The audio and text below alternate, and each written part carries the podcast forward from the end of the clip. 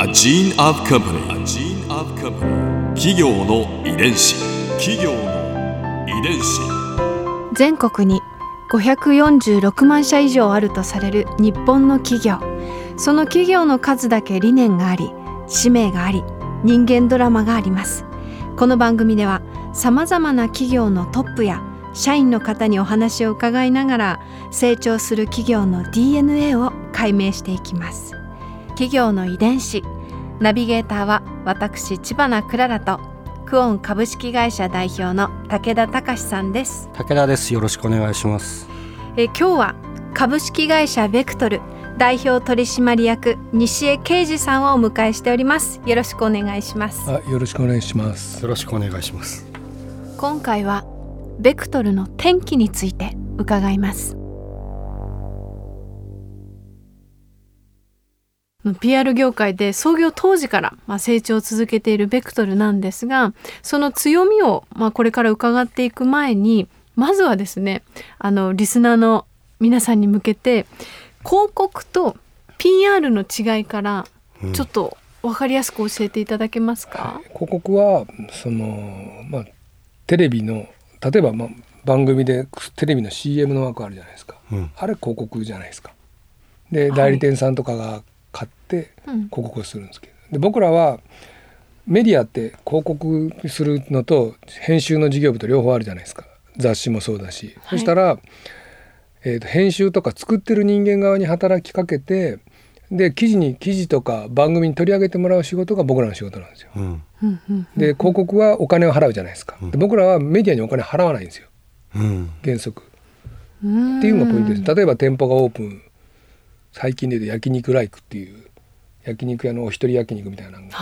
オープンして、はい、あれ PR うちがやってるんですよね。はい、あそうなんですね。でまあそこで記者発表会みたいなのやるんですよ店舗の発表でメディアを呼ぶじゃないですか。うんうん、でテレビ局とかを呼んででテレビ番組10番組とか入れたりしてそういうのを僕は PR の仕事です。私テレビ番組で見ました。そうですね。それをうん、まあ、そういうのを僕らそれが PR ですね。でそれはメディア、広告じゃないじゃないですか。広告はお金をちゃんと支払えば広告を載せてもらえるかもしれないですけど PR は？PR はメディアが決めることなんで、うん、どうするんですか、はい、いやだから僕ら無理やりは無理ですよ、うん、はい、だから基本的には乗りやすいように働きかける感じですかね。でも最初から言いますけどねそれじゃ乗らないですよとか、まあ、僕らもプロプロなんで毎日そのクライアント1600ぐらいいるんでもう毎日やってるので。よくなんかワイドショーとかでニュースになってるのが大体もううちがやってるやつが多かったりすると思うんで、まあ、そういうのが僕らの仕事ですね。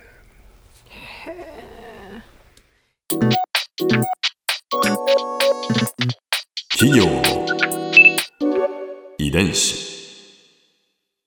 何かその成長のきっかけになる転機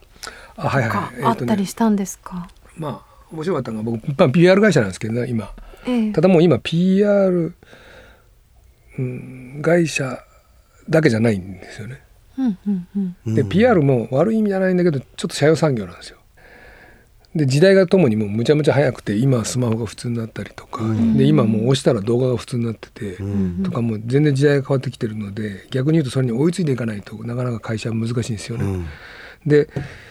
まあ、僕 PR 会社をやってナンバーワンになろうと思って PR 会社頑張ってて、まああの上海にうんと上場前ぐらいに僕全部アジアに出ていたんで今上海香港北京インドネシアタイベトナムとか、まあ、結構出ていってるんですよ。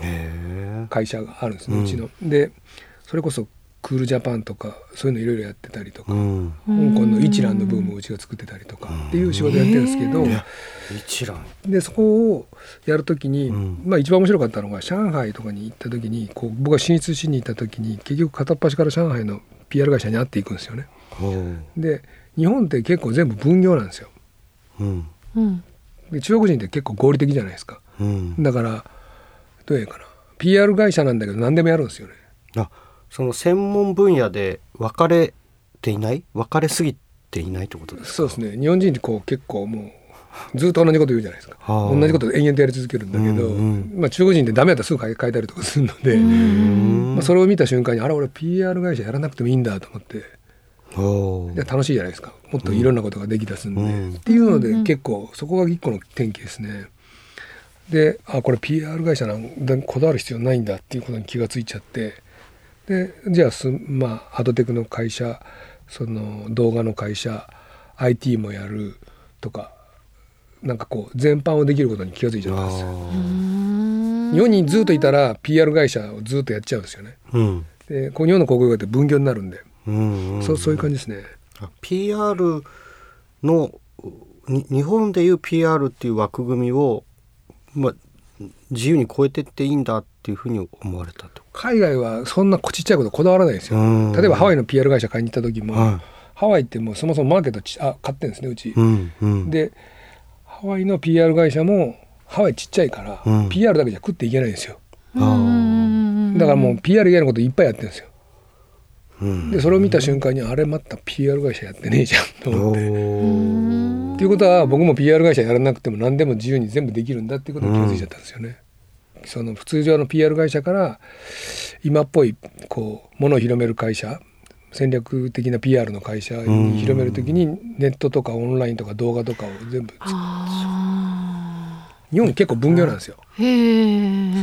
企業や商品やブランド、もしくは人の時もあるかもしれないですけどそれを広く人に知らしめる、知ってもらうっていうことがミッションだから。僕らの仕事は、まあ、いいものを世の中に広めること広めるプロの会社ですねうん広め広め方が変わってるんで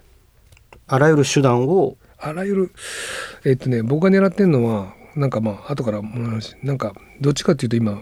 PR 業界が1000億円で広告業界6兆円なんですよね。うん、でどんと広告業界のなんか結構企画書とかあんまり好きじゃないんですよ。うん、なんかいっぱい100ページとかの企画書が好きじゃなくて、うんうんうん、で僕まあ結構かみさん中国人で中国に行くことが多くて、うんうん、ですごいテクノロジーが発達して何やってるのかってみんな QR 見せてるだけなんですよ。テクノロジーがすごい発展してるんだけどやってることは超シンプルなんですよね。それで銀行なくなってるじゃないですか、うん、ATM がぶっ飛んでクレジットカードもない。で財布もないじゃないですか、うん、誰もないんですよ。もうキャッシュもないんで、うん、すごい。でやってることは QR だけなんですよね。金融業界がもうその QR とスマホだけで全部ぶっ飛んじゃったんで僕らは広告業界のそれに似たようなことどっちかってシンプルなことをやろうと思ってる感じですね。なんかこうこん、まあ、結構性格がシンプルなので、うん、あのまあすごいなんかその方向やりたいって考え方ですね。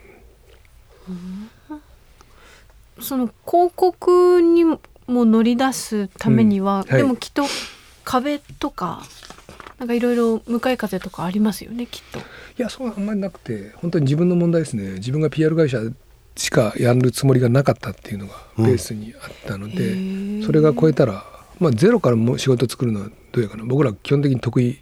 なんで、あんまりそこは問題なかった。どっちか自分のマインマインドですかね。ここで Clara's viewpoint 今回西江さんのお話の中で私が印象に残ったのは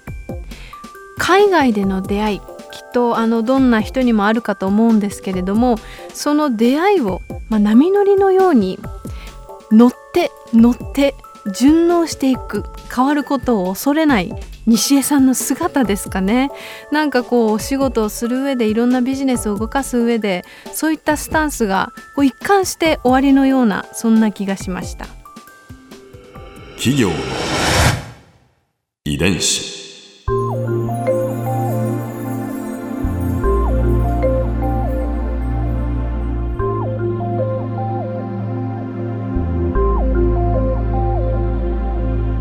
この番組はポッドキャストのほかスマートフォンタブレット向けアプリ JFN パークでも聞くことができます。お使いのアプリストアからダウンロードして企業の遺伝子のページにアクセスしてみてください。